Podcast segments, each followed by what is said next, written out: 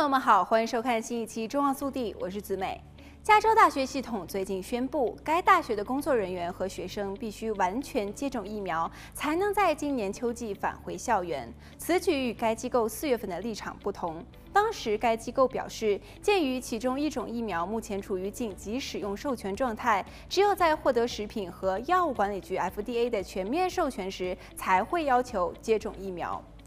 加州大学的发言人 Heather Happer 在一份声明中说，加州大学的政策要求今年秋季在加州大学学习、工作和生活的所有人员，以及亲自参加可能在校外进行的加州大学项目，比如加州大学体育项目或是海外学习的人员，接种 COVID-19 疫苗，但是有限的例外情况给予便利和推迟。声明说，在七月十五日发布新政策是有意为之，以便让学生和教师在秋季学期之前有充足的时间进行接种。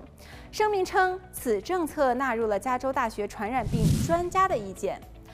他们会认为疫苗对于预防感染、住院和死亡，以及减少这种致命疾病的传播是安全和有效的。接种 COVID-19 疫苗将是保护拥有十所分校的加州大学社区的关键一步。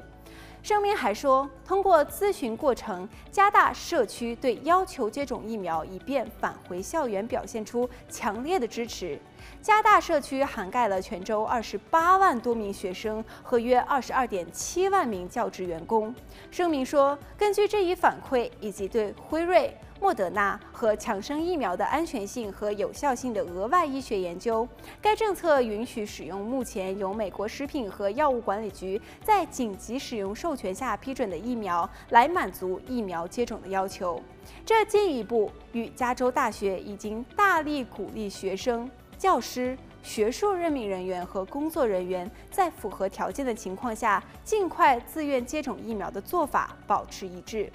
不过，加大允许一些例外和推迟的情况，即可以基于医疗、残疾或是对疫苗的宗教反对要求豁免。